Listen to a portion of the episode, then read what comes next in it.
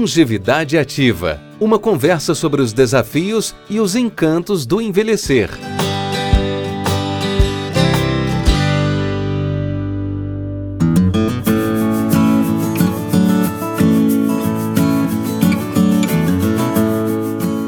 Olá, pessoal, tudo bem? Estamos de volta com o podcast Longevidade Ativa. Meu nome é Sara, sou médica especialista em geriatria e hoje falaremos de um tema muito importante, talvez meio clichê nesse mês de outubro, mas com vários aspectos diferentes e necessários da gente comentar. Como todos sabem, nesse mês comemoramos o Outubro Rosa, um mês escolhido para tratarmos sobre o câncer de mama.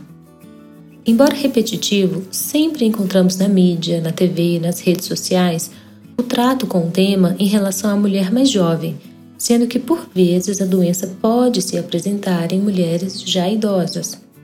E pouco se fala no assunto, caso a mulher não tenha apresentado o diagnóstico antes, quando adulta jovem. Pode parecer clichê, mas ainda há muito o que se desmistificar, especialmente nas pacientes geriátricas.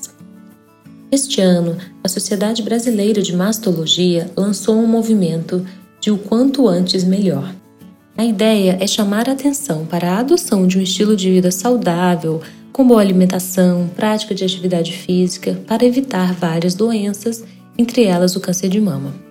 A campanha deste ano também pretende reforçar que há muita vida após o diagnóstico de câncer.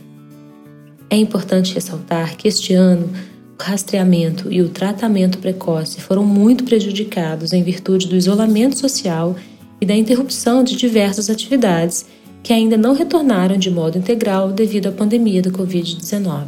As mulheres ainda estão com receio de retomar seu acompanhamento médico. Muitas chegaram a interromper o rastreamento ou mesmo o tratamento. E o câncer de mama é uma doença. Como tal, continua ativo. Sabemos do grande número de mulheres com a doença e sem o diagnóstico. Em alguns serviços em Goiânia, minha cidade, e em outras cidades do país estão sobrando vagas de mastografia ou a comumente conhecida mamografia, justamente pela diminuição da procura.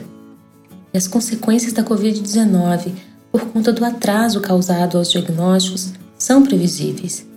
É importante dizer que a preocupação existe, mas os serviços têm buscado se adaptar às medidas e normas de segurança. Hoje, é proposto que toda mulher faça mamografia anual após os 40 anos. É a proposta para que o câncer de mama seja diagnosticado antes que ele se torne palpável, o que normalmente ocorre quando a lesão alcança um centímetro. Tumores bem menores podem ser detectados através dos exames de imagem 4, 5 milímetros, e isso muda a vida da paciente. Muda em relação ao tratamento, e também em relação à sobrevida. O grande receio é que a demora na detecção desses tumores menores leve ao diagnóstico de tumores maiores, o que acarretará em cirurgias mais agressivas com potencial de maior mutilação, quimioterapias mais prolongadas, tratamentos mais agressivos. E a médio prazo, podemos encontrar um aumento da mortalidade das mulheres pelo câncer de mama. Aqui fica o alerta para você, caso se enquadre nos critérios para o rastreamento ou que conheça uma amiga, vizinha, mãe, avó, para não se descuidar e, com segurança, buscar a retomada da investigação. Mas o que isso tem a ver com a geriatria? Bem, a definição de idoso é a pessoa acima de 60 anos, isso todos sabem. No consultório, é muito comum uma paciente com mais de 60 anos relatar que deixou de se consultar com o ginecologista, às vezes por não ter mais relação sexual ou já estar na menopausa, com isso deixar de buscar o ginecologista de modo rotineiro, diferente da mulher mais jovem. E o impacto que atitudes assim podem trazer em relação ao câncer de mama é muito grande. A expectativa de vida, principalmente da mulher, aumentou ao longo dos anos. Antes a mulher vivia em média até os 75, Atualmente é muito comum encontrarmos idosas de 85 ou 90 anos. E essas mulheres vivem muitos anos sem as mamas serem olhadas, sem elas serem examinadas de forma correta. e temos visto aumento de casos de tumores diagnosticados já muito avançados. Apesar de encontrarmos o câncer de mama em homens, o primeiro grande fator de risco do câncer de mama é ser mulher. Por isso, é muito mais comum encontrarmos o câncer de mama na mulher. O segundo fator de risco mais importante é justamente a idade. Quanto maior a idade, maior a chance de ter o câncer de mama. Então, ao contrário do que muita gente pensa, após os 60 anos, continua aumentando o risco da doença.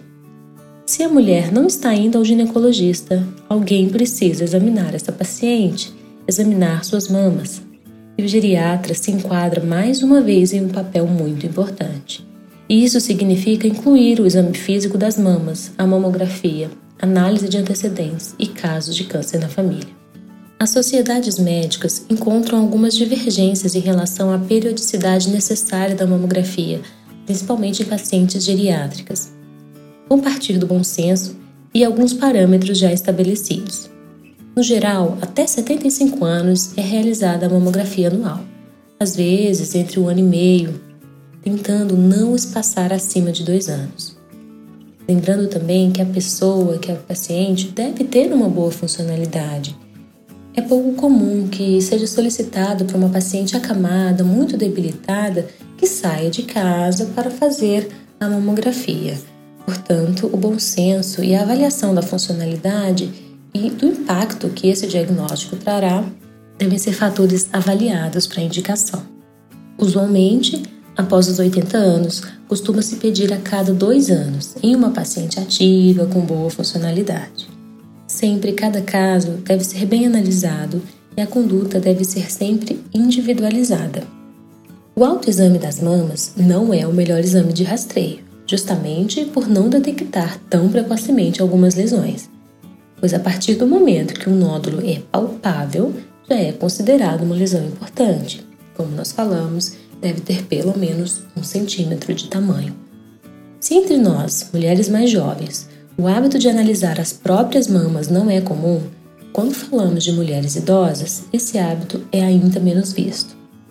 Com o passar dos anos, as mamas aumentam seu percentual de gordura, o que de certo modo facilita a visualização de lesões na mamografia. O câncer de mama também ocorre no homem, mas em uma proporção menor do que nas mulheres, é verdade. Estima-se um caso de câncer de mama em homem para cada 120 casos em mulheres no homem também está relacionado à idade, sendo o principal fator de risco depois da presença de casos na família. Ou seja, da mesma forma como ocorre na mulher, quanto maior a idade, maior a chance do diagnóstico. A faixa etária de maior acometimento é em torno dos 65 a 75 anos, mas o mais comum é acontecer o desenvolvimento da ginecomastia, que é a hipertrofia da glândula mamária no idoso podendo ser por questões hormonais, como a redução da testosterona, que é um fator fisiológico, ou mesmo pelo uso de medicações, como remédios para pressão, para diabetes ou até mesmo para arritmia.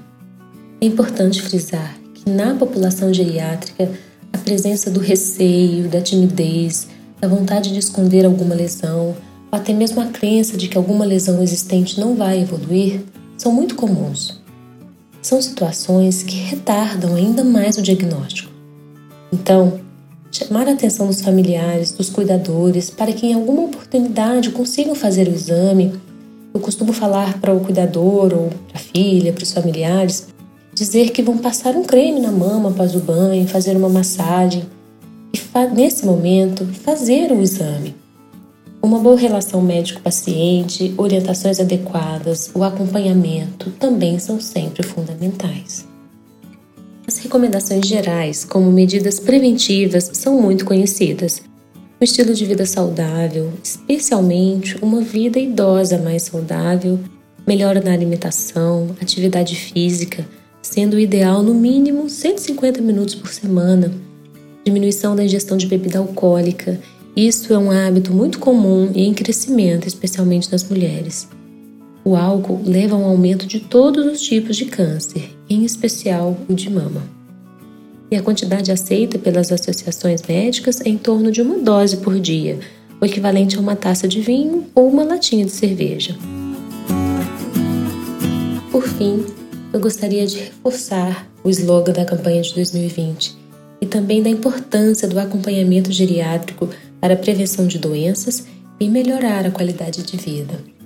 Porque o quanto antes, melhor. Se você gostou desse episódio, divulgue para seus amigos, familiares, para os grupos da rede social.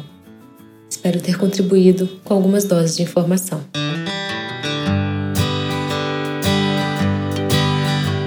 Além do podcast, vocês podem me encontrar no meu Instagram, doutorasara.geriatra e também pelo meu e-mail, doutorasaramelo.gmail.com.